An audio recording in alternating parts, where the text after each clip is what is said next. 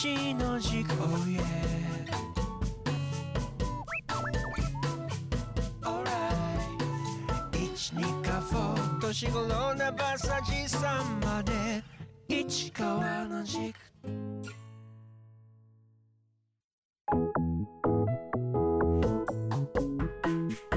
三河保市長市川裕二がお送りする恋のエッセイ市川の軸硬い話からソフトな話までその思いの軸を自らの言葉でお届けしたいと思います。こんにちは二河保市長の市川裕二です。こんにちはアシスタントの永田香子です。市川さん今日もよろしくお願いします。お、願いします。えー、市川さんこの番組の配信が7月6日なんですが明日は七夕ですね。市川さんの願い事は何ですか？そうですね。あのー先日ブラウブリッツ秋田の健康プロジェクトということで秋田市の矢瀬運動場。まあ今そういうスタジアムですか？はい。ででのし試合の観戦、えー大宮 RD ジャとの観戦でしたけども。あ負けてしまったんですがそうでした。あのその前にあの二河市民の皆さんとともにあの健康体操をしながらピッチグラウンドで、えーまあ、ウォーキングしたりちょっとしたランニングをするというイベントありました、まあ、健康プロジェクトですね。二河市が取り組んでいる。ブラウブリッツおよびアセルスペクトさんおよびえアルファシステムさんとお共に実施してさせていただいている事業なんですが、まあ、これで、えーの中でやはり健康であるということに対する皆さんの思いといいましょうか。その強さを改めて感じることがありました、えー七夕に合わせて何を言いたいのかということですが私も最近ウォーキングにはまっててですね、えやたらとウォーキングしてるんですね。1日1時間5キロ以上は必ず歩くようにしてで健康プロジェクトで皆さんが頑張ってる姿を見て私ももっと頑張ろうというふうに思ったというのがそういうことでした。えさて今回は広報二課保掲載の市長コラムについて市長自ら語っていただきますテーマは久方の補助整備と観光ということですがどういった内容ですか？はいこれはですねまあ、北方町に広がる天然記念物九十九島有名なんですが、はい。まあ、その九十九島が今現在えーどういう環境にあって、えーその周辺がどういう環境であるかということとこの九十九島を今後どのような方向で私ども行政として、えー捉えて運用していくあるいはえー活用していくあるいは保全していくかということについての触りの部分なんですけどそういうことを書かせていただいたという内容です。具体的にじゃあどういう内容なのかということについてもあー引き続き喋らせていただきますが今更私が言うまでもないんですが、まあ、リスナーの皆さんの中にはあ初めて聞く方もおるかもしれないので多少お詳しい内容を喋らせていただきます、ねはいお願いしますまあ、かつてですね久方というのは100以上のお島が、まあ、型ですね。うん。あの遠浅の、おまあ、し海水が敷き詰められた、まあ、沼ではないんですけど型ですね。型の中に、えー100以上の島が浮かんでいました、まあ、この光景というのは非常に、えーまあ、風光明媚であって東の松島西の久方というかつて言われていた江戸時代ですね。そのぐらいのお素晴らしい景色であったというところでありましたまあ、しかしながら1804年今から200年ちょっと前ですねの大地震で視野にして大地が約2メートル、まあ、ほど隆起してその型だった部分、まあ、遠浅の海だった部分が陸地化してしまった。それが今の私たちが見ている姿久方九十九島というふうになります、まあ、現在この久方九十九島はかつては東の松島西の久方と言われておりましたけども今陸の松島という言い方をする方もいるようぐらいの、まあ、それなりの景観をお保全しながら今なおおかつての姿を垣間見ることができるという姿になっています。はい。もう九十九島も二課保市を代表する観光地ですよね。そうですえね、え。市内の小学校でも授業で教わりますね。そうですね、ええ。まあ、九十九島というのは非常にあの今も今なお残っているということは実は奇跡的なことであります。当然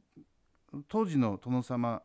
まあ二河藩の藩主の人たちにすれば当時のその姿というのはとても自慢できるもので江戸の人たちにもあるいは京都の人たちに対してもすごい自慢をして歩いてたみたいです。だからこの土地を、まあ、持っているこの九十九島北方という風景を所有していることをすごいあの自慢げに、まあ、いろいろな人たちにお披露目してた披露してた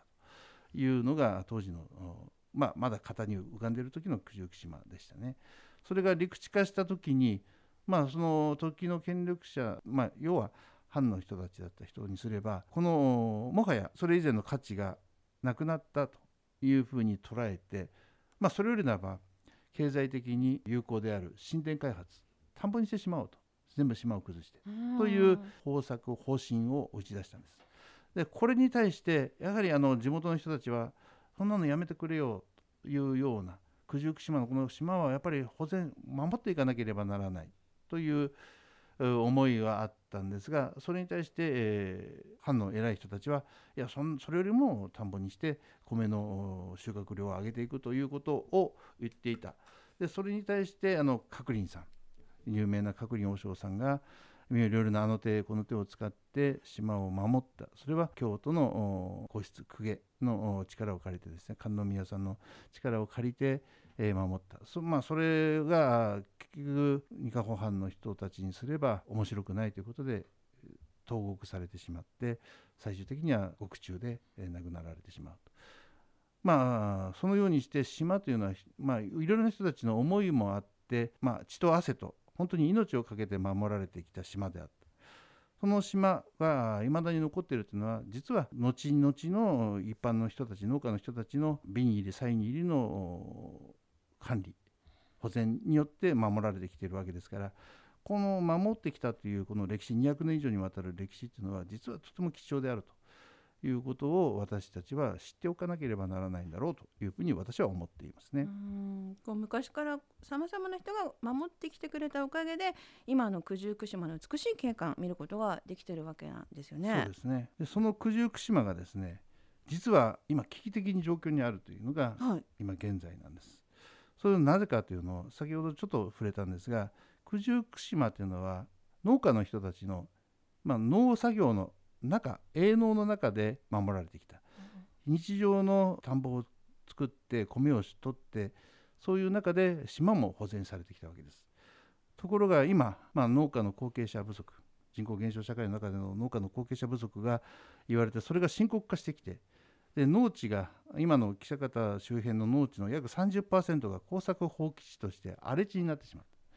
荒れ地になってしまうということは島全体にもその荒れた草やいろいろな弊害が伝わって、えー、島もまあ一生懸命管理はしてるんです、はい、島の管理は行政もお金をかけてしてるんですがやはりその周辺域が荒れてしまっていますので島全体が境界がなくなったりとかどこが境界なのかもわからないし島の価値があの、まあ、減損してしまっているといいましょうか、はい、そういう状況になっているというところなんですね。あのこう田植えの時期になるとこう水を張った昔のそれこそ片方の景観が蘇るということで、まあ、観光的にもとても喜ばれていたんですがそれが失われつつある。そうですね。失われつつあります。はい。どうすればいいいいんですか、ね、どうすればいいかというのはそこはやっぱり今までずっと考えあぐねていたんですが多くの皆さんがこうすればというのが補助整備とともに要するに田んぼが荒れた結果島も荒れるんだから田んぼの荒れるの耕作放棄地であるのを解消すれば島の保全は以前のように図られていくというふうに皆さんやっぱり思っていますし実際そうだと思います。はい、でそこでやはり私ども行政としても補助整備に着手しなければならないということで4年前から補助整備の取り組みを開始しました。という段階に入っています。まあ、しかしながらまだ正式な事業化までは行ってないんですが補助整備そのものが県の事業ですので、まあ、県あるいは国の農林水産省の担当の皆さんにもご理解をいただいて令和4年度5年度からまあ、ほぼ取り組みが開始されることがほぼ決定している状況に今あります。はい、どんな特徴でこの補助整備の特徴はですね、はい、二カ保型と言われるぐらいの特徴ある補助整備になります。それは何かというと景観保全型と、うん、この正式名称は久方前川景観保全型補助整備事業という名前になります。景観保全型というのが補助整備の中に入ってくるのは初めてですね。これを景観保全型イコール二カ保オリジナル型とい。うふうに言われています。はい、で何が景観保全型なのかということは要はもともと補助整備というのは、まあ、農場、うん、補助、まあ、田んぼを大きくして区画を大きくして効率性生産効率性は効率を上げて収穫量を上げるということが主目的です。それ以外の目的って本来ないんですねそこに今回のこの補助整備は天然記念物の北方九十九島を守るということが入ってこの景観を守ることが一つ大きな目的として農業生産の向上というのと両立させていこうという取り組みがあるということで特徴ある補助整備となります。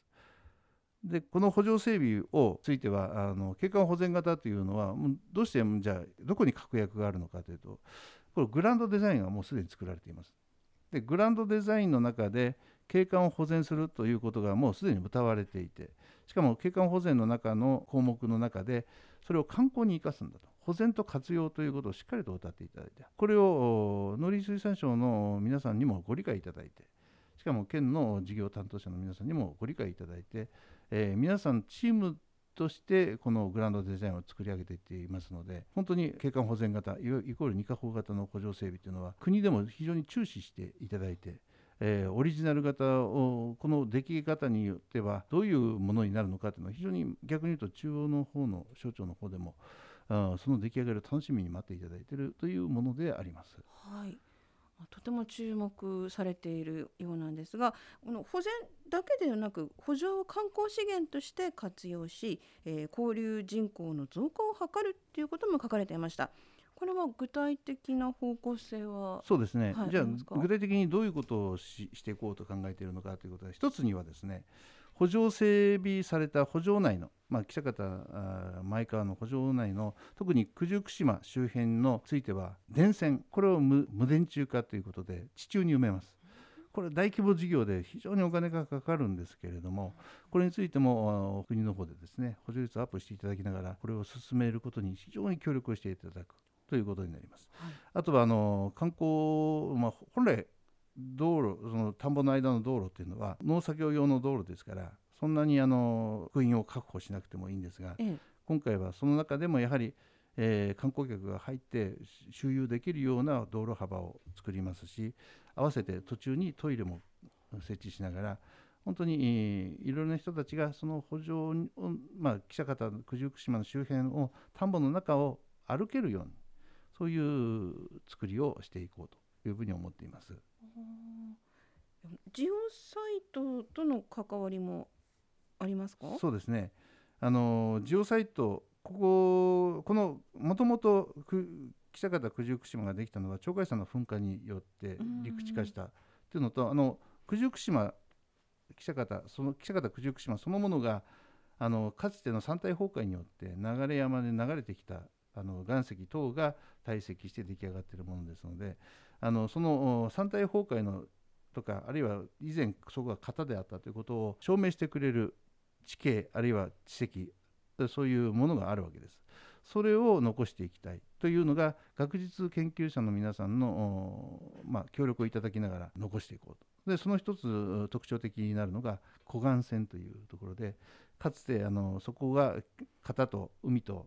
島との境界であったというもの人々がそこに石垣を積んで型を守っていたあるいは島を守っていたその形跡がをの今回は潰さずにその一部を残そうという取り組みをしています。まあ、これはジオジオパークとの流れの中関係の中で、えー、取り組みをしていこうというものでもあるわけです。はい今まで伺った中で今度はあの生態系というか生き物への配慮というのも考えた方がいいかなと思ってどうでしょうか？そうですねあのここ周辺では、まあ、土壌とかあの日本ザリガニとかホタルもいる場所ですのでそういう生態系をきちっと守って景観のみならず環境にも配慮したような作りをしていきたいなというふうに思っています要するに側溝の作り方とかもですねあの決して全てがあの合理的なものではなくまあ、当然のことながら営農にきちんと作用する営農に邪魔にならないものでなければなりませんけれども一部にはそういうものも検討されていくのかなというふうには思っています。はいこうしてこの先も美しい景観が守られてこうたくさんの人が来てくれたらいいなというふうに思いますね。そうですねあの本当にこの九十九島久方九十九島が再生されていくということについて私はとてもワクワクして楽しみに待っていますしでこのことをやっぱり地元の農家の皆さんも非常に楽しみに待ってくれています。で合わせて九十九島はきちんと守られる。で一つ私農家の皆さんにとても感謝しているのは本来補助整備をすればあのいらない構造物あるいはいらない、まあ、土地ですね山だったり小山だったりするものを全部どけて本当に平らな田んぼを作ればいいところをやはり皆さんも九十九島が自分たちにとっての誇りでもありますしこれをきちんと守るんだという誰もぶれることなくそれに協力していただいている。でその周辺本来真四角でで作り上げなきゃいけない補助がその島の周辺だけ、えーいびつな形になることについても一切の皆さんのクレームもなくむしろそうなることを了承した上で今回の計画に皆さん全員が参加していただいているということになりますので本当に農家の皆さんの九十九島に対する思いというの強さも理解できましたしそのことについて協力いただいていることに大変感謝をしたいな。というふうに思っていますね。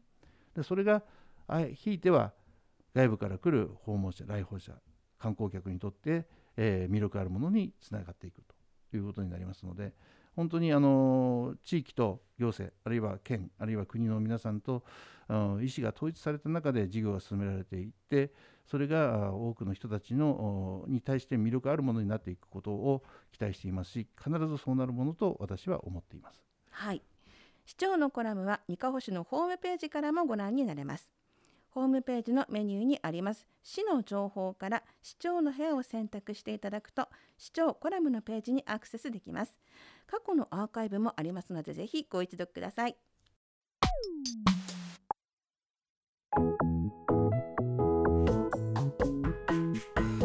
今回もお別れのお時間となりました。市川さん今回のお話とても面白いお話でした。はい、あのその中でですねちょっと一つ触れてなかったのを足しておきたいなと思ったのですね、はい。ぜひあのこの二カ保市においでいただいた皆さんに体験していただきたいのが鳥海山の山体崩壊を AR で映像化したセントヘレンズ火山が崩壊した映像があるようにして同じようにして今度あの、うん、AR で作成して QR コードを読み取ればすぐ読み取れる再現した映像を見ることができるようになってます。あるいはあの今日のお話記者方九十九島のかつて島が型に浮かんでいた姿も AR で再現したものを今作成して制作して出来上がりまして皆さんのスマホで QR で撮っていただければかざせば見れるようになっていますのでぜひ見ていただきたいなというふうに思いますじゃあどこで見れるのって市内4カ所ありますので、はいまあ、その代表的なのがあのネムの丘のお展望台に行けば QR コードが常時公開されてますのでまずそこで行って、えー見ていただければなというふうに思います。ぜひあの AR 三河星で作った AR 結構お頑張って作りましたのでおおいでいただいた方々に見ていただきたいというのを最後に付け加えさせていただきます。市川の軸は iTunes や Spotify のポッドキャストでお聞きいただけます。そしてこの番組では市川市長に聞いてみたいという質問を募集しています。メールの件名に市川市長に聞いてみたいことと書いてお寄せください。ラジオネームお住まいのご記入もお忘れなくお願いします。メールアドレスはすべて小文字で studio 数字で129スタジオ一軸アットマークニカホのほかにドットコム。ご質問ホームページでも受け付けています。こちらすべてひらがなでニカホのほかにで検索してください。それでは皆様素敵なニカホライフをお過ごしください。お送りしたのは市川裕二と永田かの子でした。ダバまたね